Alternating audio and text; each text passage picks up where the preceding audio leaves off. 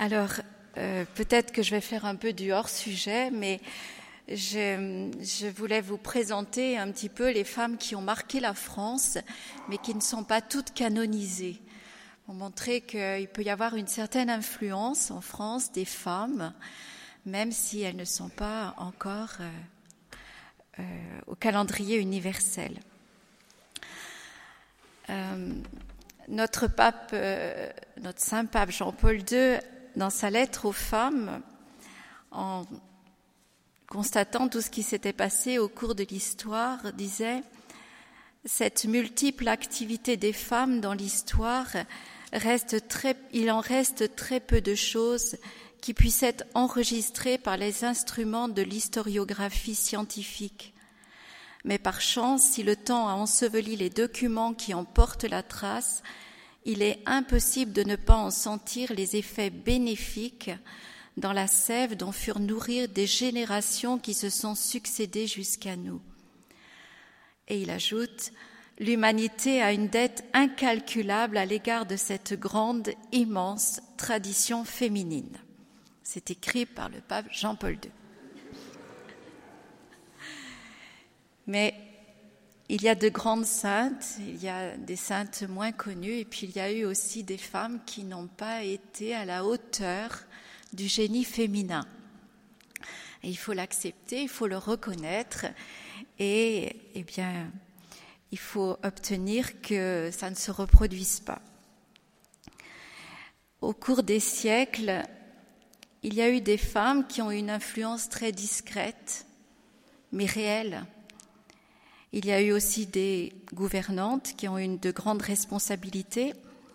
Et puis, il y a donc eu des femmes qui n'ont pas respecté le plan de Dieu et qui euh, ont donné une mauvaise vision du génie féminin. Je vais reprendre d'abord cette influence des femmes qui ont permis ce royaume de France, cette France d'exister. Alors, évidemment, il faut commencer par les débuts avec euh, cette nuit de Noël où la France s'attache au Christ. Alors évidemment, euh, il y a de grands saints qui en sont à l'origine, mais il ne faut pas oublier l'action des femmes à ce moment-là. Clotilde, qui a dû supporter bien des choses pour obtenir que Clovis accepte le baptême. Et puis, évidemment, il y a Sainte Geneviève.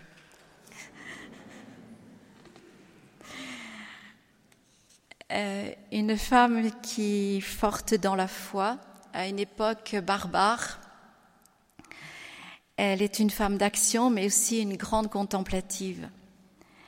Et elle a obtenu par sa prière, ses pénitences, eh bien qu'Attila se détourne de Lutèce et soit vaincu, changeant ainsi peut-être le cours de l'histoire.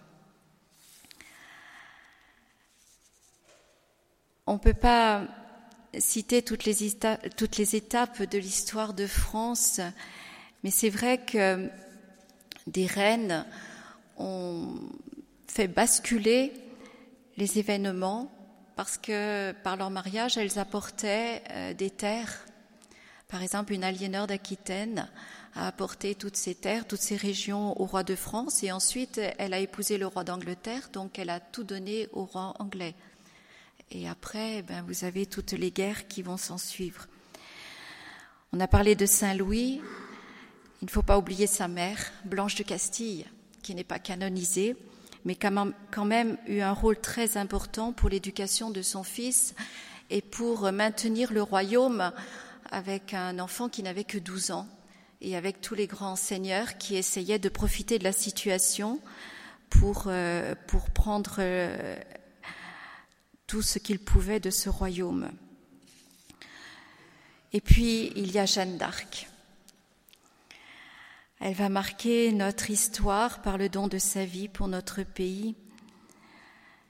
Nous pouvons souligner sa grande hardiesse assise sur sa confiance en Dieu inébranlable.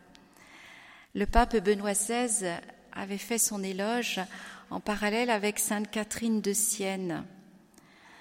Ce sont peut-être les figures les plus caractéristiques de ces femmes fortes, disait-il, qui, à la fin du Moyen Âge, portèrent sans crainte la lumière de l'Évangile dans les événements complexes de l'histoire.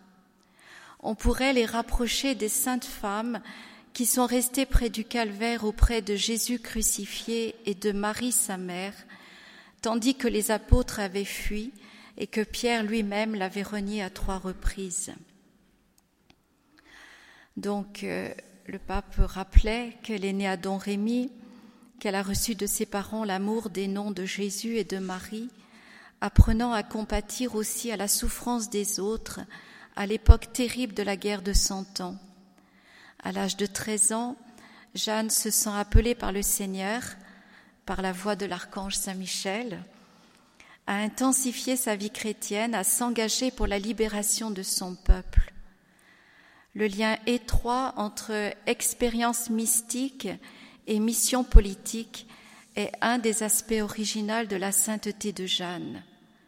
Surmontant les obstacles, forte, déterminée, elle participe au combat, délivre Orléans, témoignant d'une grande bonté et d'une extraordinaire pureté parmi les soldats. Eux-mêmes en témoigneront. Un témoignage rapporte aussi la tendresse presque maternelle avec laquelle elle se pencha sur un Anglais blessé. Et puis évidemment, l'autre action politique, c'est ce couronnement du roi Charles VII à Reims. Et puis le pape Benoît disait, donc prisonnière, elle commence sa passion, soumise à un long procès qui aboutira à sa condamnation à mort par des juges auxquels manquait la charité et l'humilité pour voir en cette jeune femme l'action de Dieu. Jeanne mourra en prononçant à haute voix le nom de Jésus, qui était comme le centre de toute sa vie. Son innocence et sa parfaite fidélité à l'Église seront reconnues plus tard par le procès en nullité. Influence des femmes dans l'éducation. Bien que très présente, cette influence peut passer un peu inaperçue. Il y a des femmes qui ne sont pas encore canonisées officiellement, mais qui ont eu une grande influence pour l'éducation dès l'époque euh, mérovégienne. C'étaient les femmes qui étaient lettrées, alors que les maris guerroyaient. Les monastères féminins deviennent des pépinières de copistes, et même les jeunes garçons de moins de 12 ans sont élevés par elles. Les femmes, les reines auront une grande influence pour favoriser l'Église, pour la construction des monastères. Mais au cours des siècles, elles vont être peu à peu évincées de la culture. Alors l'Esprit Saint va susciter de saintes fondatrices qui vont redonner à la femme sa mission d'éducatrice. Il y aura de très nombreuses congrégations féminines qui vont refaire le tissu social des villes et des campagnes. Je ne cite qu'une sainte, euh, grande sainte, puisqu'elle est née tout près d'ici, à Joigny, Sainte Madeleine Sophie Barra. Une femme ouverte aux besoins de son temps, attentive à y répondre de son mieux, la fondatrice du Sacré-Cœur a travaillé à donner aux femmes un rôle de premier plan dans la reconstitution du tissu social par une reconstruction de la société passant par la formation chrétienne des classes dirigeantes, le souci de former des femmes sérieuses, laborieuses, conscientes de leurs devoirs sociaux.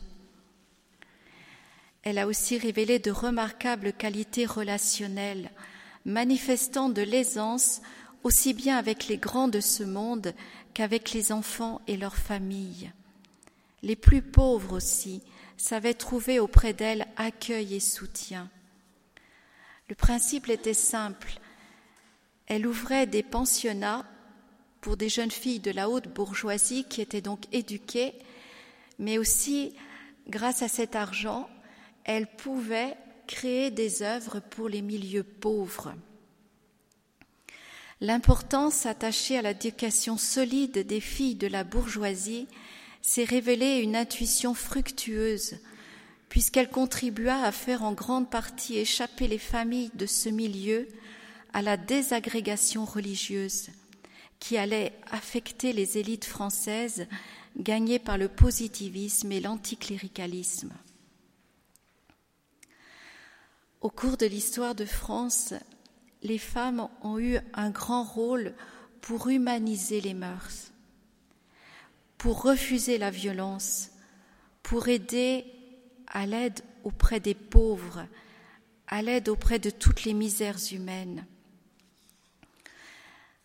C'est au cours des siècles que des reines ont donné cette intuition d'affranchir les esclaves, de libérer les serfs des domaines, de permettre le développement, comme je le disais tout à l'heure, de tout le monachisme. Une sainte euh, Radegonde, qu'il ne faut pas oublier, qui a eu un grand rôle aussi pour permettre la paix, pour aider la paix.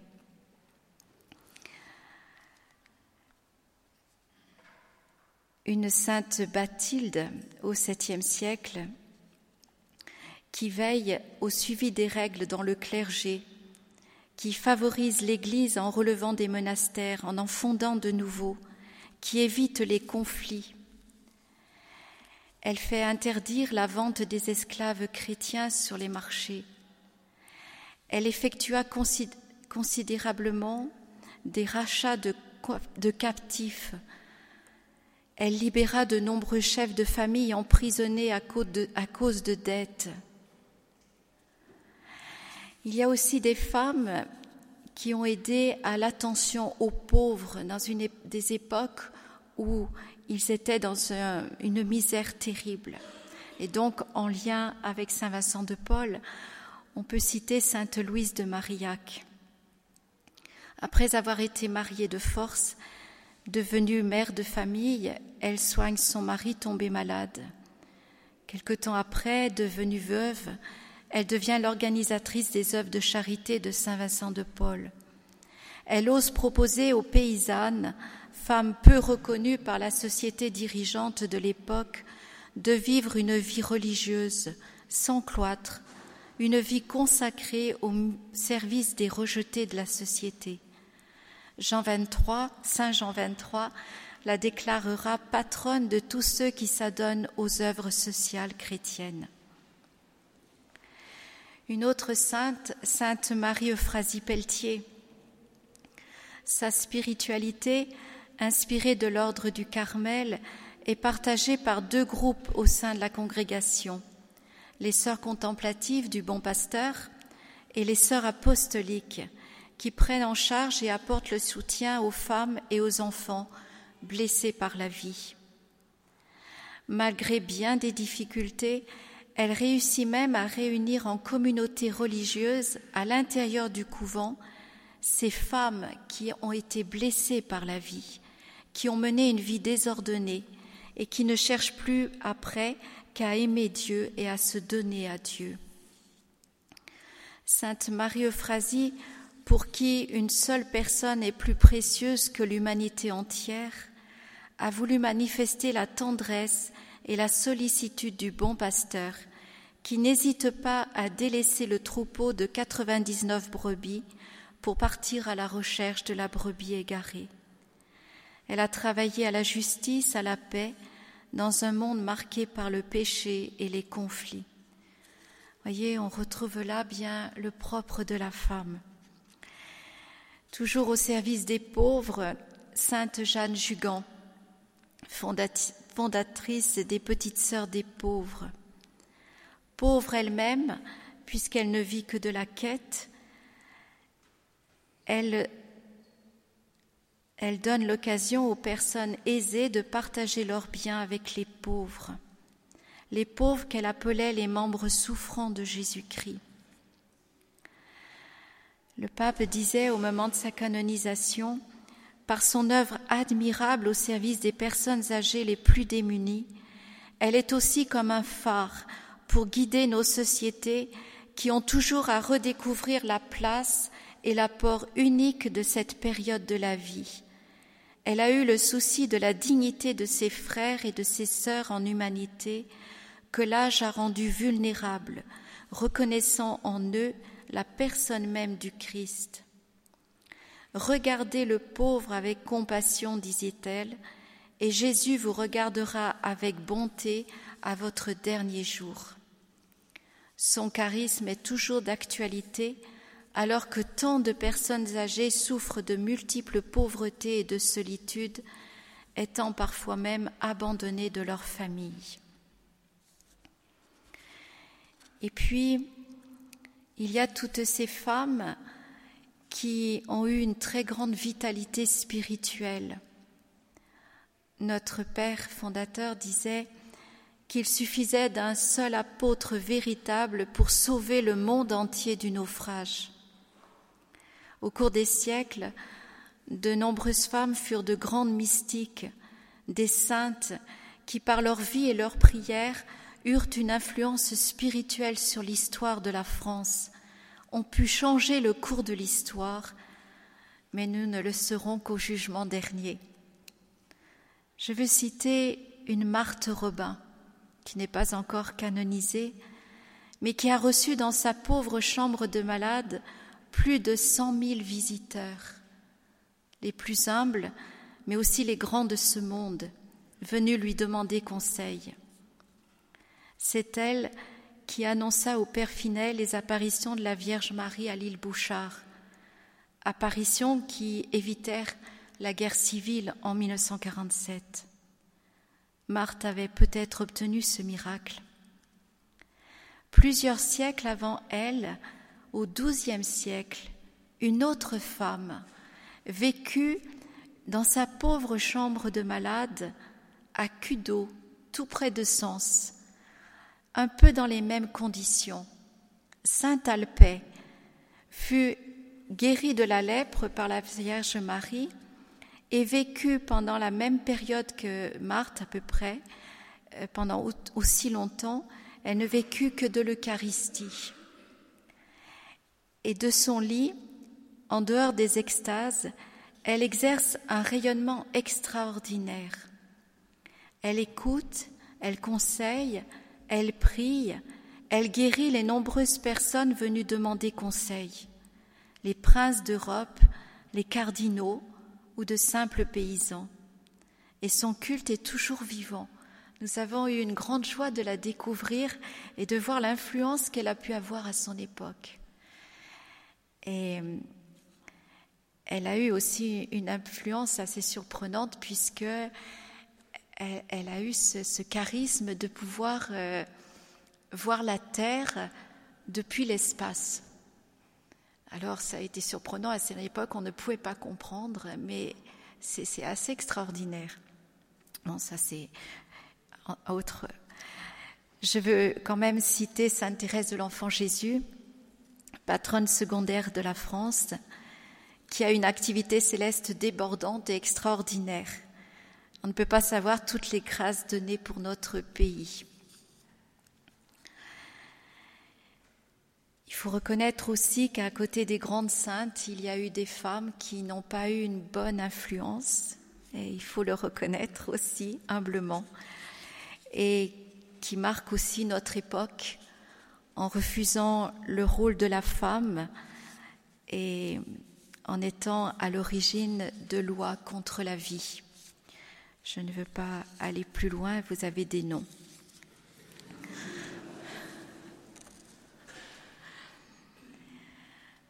Alors, évidemment, il pourrait y avoir beaucoup à dire sur la richesse des manifestations du génie féminin dans l'histoire de France. Mais je ne veux pas oublier une autre femme qui n'est pas née en France, mais qui a eu une influence extraordinaire en France. C'est la patronne principale de la France, Notre-Dame. Et je vais faire quelques petits rappels pour montrer son rôle. En janvier 1871, les Prussiens envahissent la France. Ils sont aux portes de Laval. Et la à Pontmain, la Vierge apparaît à de jeunes enfants avec ce message Mais priez, mes enfants, Dieu vous exaucera en peu de temps, mon fils se laisse toucher. Et les Prussiens arrêtent leur progression et l'armistice est signé quelques jours après. Puis un autre fait qui n'est pas connu dans l'histoire de France, c'est en 1914, la France succombe sous l'invasion allemande pour une raison inconnue, les troupes ennemies font demi-tour. Quelques témoignages relevés à l'époque font mention d'une intervention miraculeuse de Notre-Dame de Lourdes. Et un blessé allemand a témoigné, donc je n'ai pas de certitude, mais voilà ce qui est dit. Si j'étais sur le front, confiait-il, je serais fusillé, car défense a été faite de raconter sous peine de mort ce que je vais vous dire. Vous avez été étonné de notre recul si subit quand nous sommes arrivés aux portes de Paris. Nous n'avons pas pu aller plus loin. Une vierge se tenait devant nous, les bras étendus, nous poussant chaque fois que nous avions l'ordre d'avancer.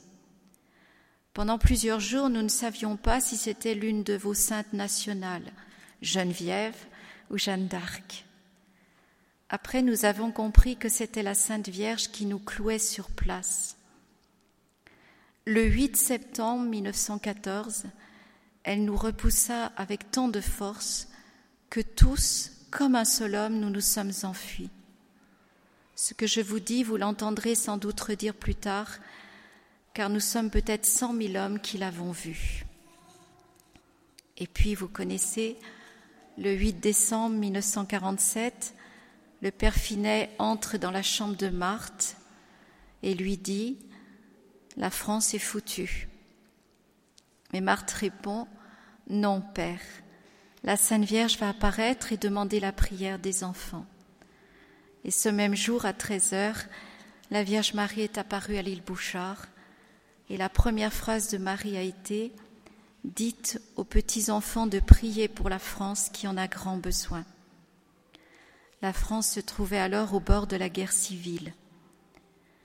La situation a brusquement changé à partir de ce 8 décembre 47. Et ce message est pour nous aujourd'hui qui devons écrire une nouvelle page de l'histoire de France. Dites aux petits-enfants de prier pour la France.